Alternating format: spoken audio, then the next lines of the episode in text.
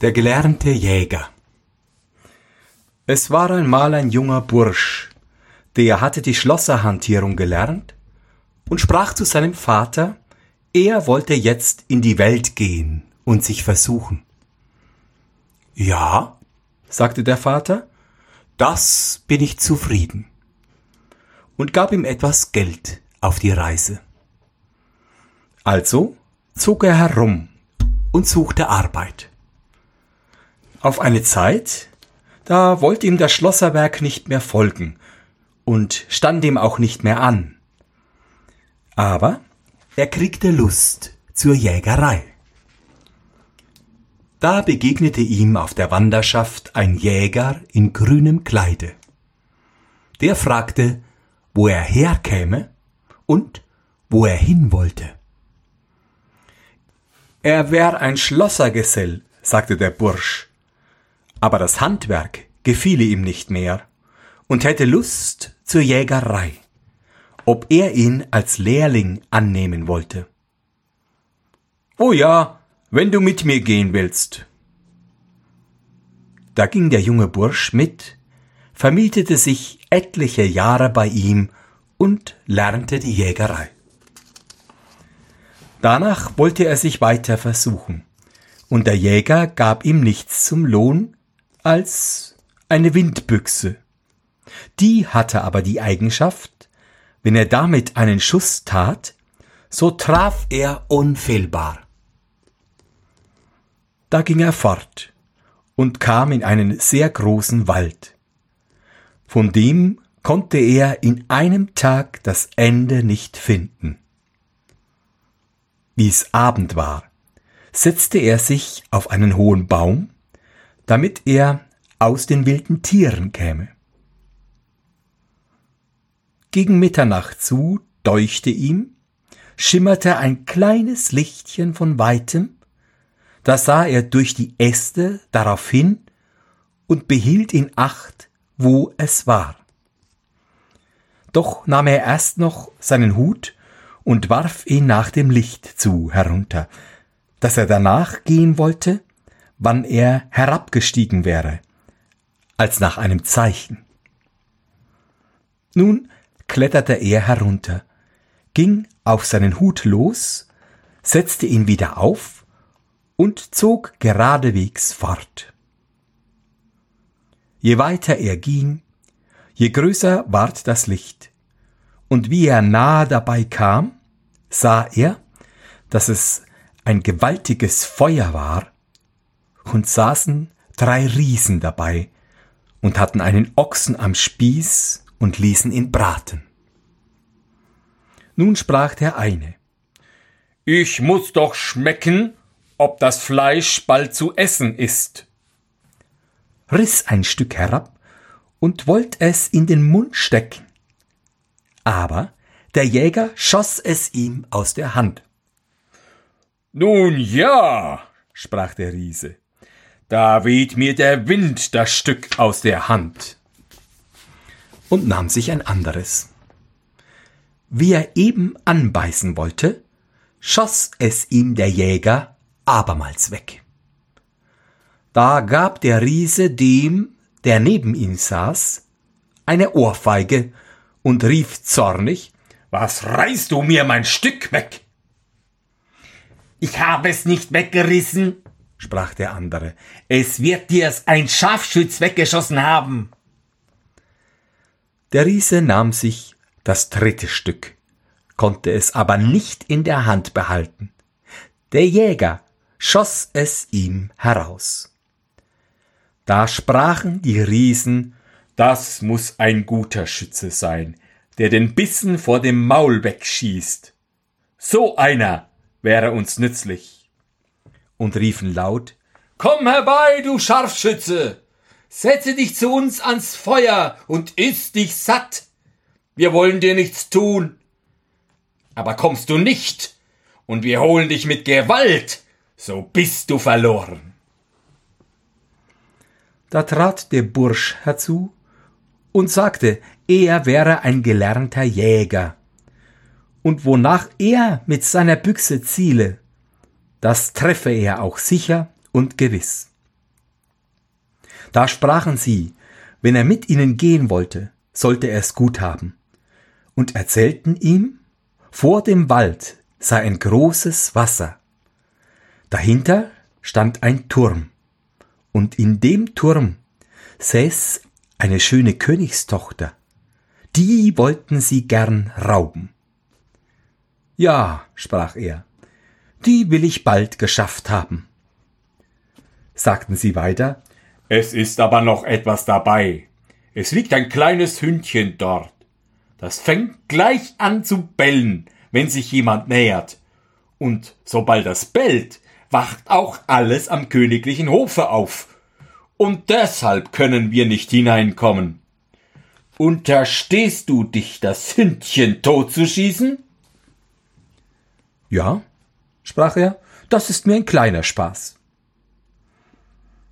Danach setzte er sich auf ein Schiff und fuhr über das Wasser, und wie er bald beim Land war, kam das Hündlein gelaufen und wollte bellen. Aber er kriegte seine Windbüchse und schoss es tot. Wie die Riesen das sahen, freuten sie sich und meinten, sie hätten die Königstochter schon gewiss. Aber der Jäger wollte erst sehen, wie die Sache beschaffen war, und sprach, sie sollten hausen bleiben, bis er sie riefe. Da ging er in das Schloss, und es war mäuschenstill darin, und schlief alles. Wie er das erste Zimmer aufmachte, hing da ein Säbel an der Wand, der war von purem Silber, und war ein goldner Stern drauf und des Königs Name. Daneben aber lag auf einem Tisch ein versiegelter Brief.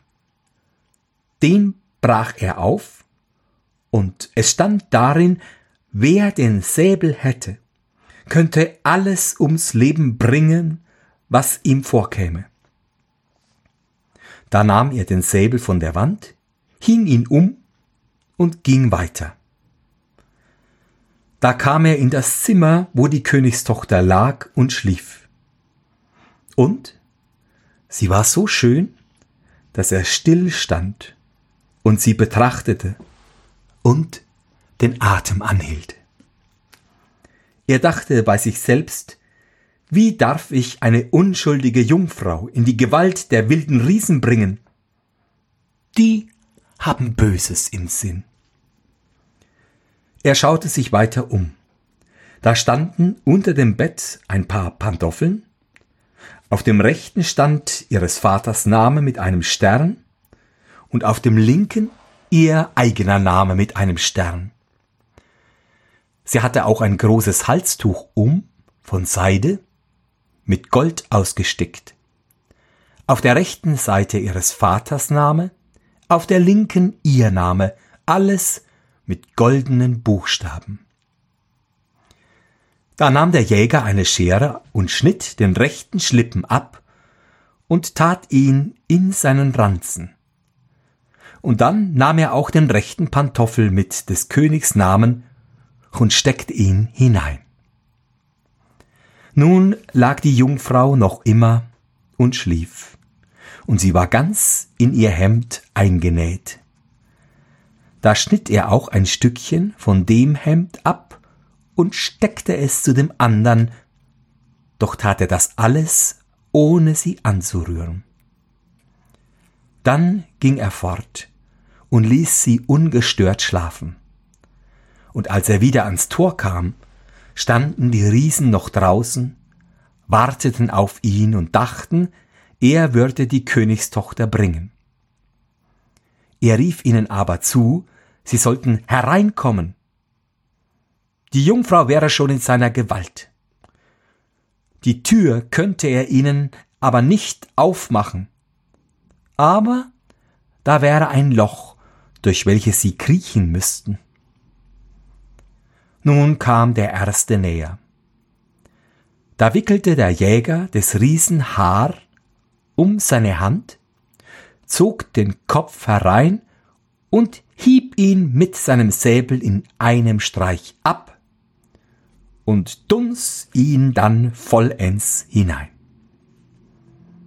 Dann rief er den zweiten und hieb ihm gleichfalls das Haupt ab und endlich auch dem dritten und war froh, dass er die schöne Jungfrau von ihren Feinden befreit hatte und schnitt ihnen die Zungen aus und steckte sie in seinen Ranzen. Da dachte er, ich will heimgehen zu meinem Vater und ihm zeigen, was ich schon getan habe. Dann will ich in der Welt herumziehen. Das Glück, das mir Gott bescheren will, wird mich schon erreichen. Der König in dem Schloss aber, als er aufwachte, erblickte er die drei Riesen, die da tot lagen. Dann ging er in die Schlafkammer seiner Tochter weckte sie auf und fragte, wer das wohl gewesen wäre, der die Riesen ums Leben gebracht hätte. Da sagte sie, Lieber Vater, ich weiß es nicht, ich habe geschlafen. Wie sie nun aufstand und ihre Pantoffeln anziehen wollte, da war der rechte weg. Und wie sie ihr Halstuch betrachtete, war es durchschnitten und fehlte der rechte Schlippen. Und wie sie ihr Hemd ansah, war ein Stück heraus. Der König ließ den ganzen Hof zusammenkommen. Soldaten und alles, was da war. Und fragte, wer seine Tochter befreit und die Riesen ums Leben gebracht hätte. Nun hatte er einen Hauptmann, der war einäugig und ein hässlicher Mensch. Der sagte, er hätte es getan. Da sprach der alte König, so er das vollbracht hätte, sollte er seine Tochter auch heiraten. Die Jungfrau aber sagte, Lieber Vater, dafür, dass ich den heiraten soll, will ich lieber in die Welt gehen so weit als mich meine Beine tragen. Da sprach der König, wenn sie den nicht heiraten wollte, sollte sie die königlichen Kleider ausziehen und Bauernkleider antun und fortgehen. Und sie sollte zu einem Töpfer gehen und einen Handel mit irdenem Geschirr anfangen. Da tat sie ihre königlichen Kleider aus und ging zu einem Töpfer und borgte sich einen Kram, irden Werk. Sie versprach ihm auch, wenn sie es am Abend verkauft hätte, wollte sie es bezahlen.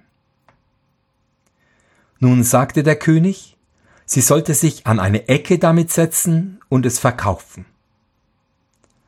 Dann bestellte er etliche Bauernwagen. Die sollten mitten durchfahren, dass alles in tausend Stücke ginge.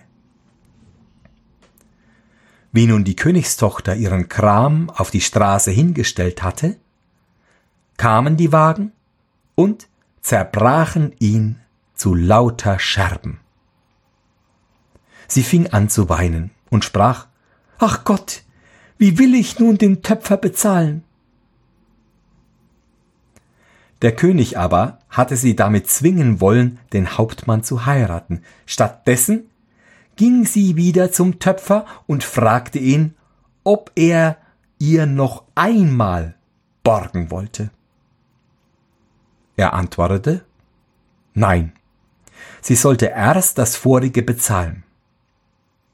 Da ging sie zu ihrem Vater, schrie und jammerte und sagte, sie wollte in die Welt hineingehen. Da sprach er, Ich will dir draußen in dem Wald ein Häuschen bauen lassen, darin sollst du dein Lebtag sitzen und für jedermann kochen. Du darfst aber kein Geld nehmen. Als das Häuschen fertig war, ward vor die Türe ein Schild gehängt. Darauf stand geschrieben Heute umsonst, morgen für Geld. Da saß sie lange Zeit und sprach es sich in der Welt herum, da säße eine Jungfrau, die kochte umsonst. Und das stände vor der Türe an einem Schild. Das hörte auch der Jäger und dachte, das wär etwas für dich, du bist doch arm und hast kein Geld. Er nahm also seine Windbüchse und seinen Ranzen, worin noch alles steckte, was er damals im Schloss als Wahrzeichen mitgenommen hatte, ging in den Wald und fand auch das Häuschen mit dem Schild heute umsonst, morgen für Geld. Er hatte aber den Degen umhängen, womit er den drei Riesen den Kopf abgehauen hatte, trat so in das Häuschen hinein und ließ sich etwas zu essen geben. Er freute sich über das schöne Mädchen. Es war aber auch bildschön. Sie fragte, wo er herkäme und hin wollte. Da sagte er, ich reise in der Welt herum. Da fragte sie ihn, wo er den Degen her hätte, da stünde ja ihres Vaters Name darauf. Fragte er, ob sie des Königs Tochter wäre? Ja, antwortete sie. Mit diesem Säbel, sprach er, habe ich drei Riesen den Kopf abgehauen und holte zum Zeichen ihre Zungen aus dem Ranzen. Dann zeigte er ihr auch den Pantoffel, den Schlippen vom Halstuch und das Stück vom Hemd. Da war sie voll Freude und sagte, er wäre derjenige, der sie erlöst hätte. Darauf gingen sie zusammen zum alten König und holten ihn herbei, und sie führte ihn in ihre Kammer und sagte ihm, der Jäger wäre der Rechte, der sie von den Riesen erlöst hätte. Und wie der alte König die Wahrzeichen alle sah, da konnte er nicht mehr zweifeln und sagte, es wäre ihm lieb, dass er wüsste, wie alles zugegangen wäre, und er sollte sie nun auch zur Gemahlin haben. Darüber freute sich die Jungfrau von Herzen. Darauf kleideten sie ihn, als wenn er ein fremder Herr wäre. Und der König ließ ein Gastmahl anstellen. Als sie nun zu Tisch gingen, kam der Hauptmann auf die linke Seite der Königstochter zu sitzen der Jäger aber auf die rechte. Und der Hauptmann meinte, das wäre ein fremder Herr und wäre zum Besuch gekommen. Wie sie gegessen und getrunken hatten, sprach der alte König zum Hauptmann, er wollte ihm etwas aufgeben, das sollte er erraten. Wenn einer spräche, er hätte drei Riesen ums Leben gebracht, und er gefragt würde, wo die Zungen der Riesen wären, und er müsste zusehen, und wären keine in ihren Köpfen, wie das zuginge. Da sagte der Hauptmann, Sie werden keine gehabt haben. Nicht so, sagte der König. Jedes Getier hat eine Zunge und fragte weiter, was der wert wäre, das ihm widerführe. Antwortete der Hauptmann, der gehört in Stücken gerissen zu werden. Da sagte der König, er hätte sich selber sein Urteil gesprochen und ward der Hauptmann gefänglich gesetzt und dann in vier Stücke zerrissen die Königstochter aber mit dem Jäger vermählt. Danach holte er seinen Vater und seine Mutter herbei, und die lebten in Freude bei ihrem Sohn, und nach des alten Königs Tod bekam er das Reich.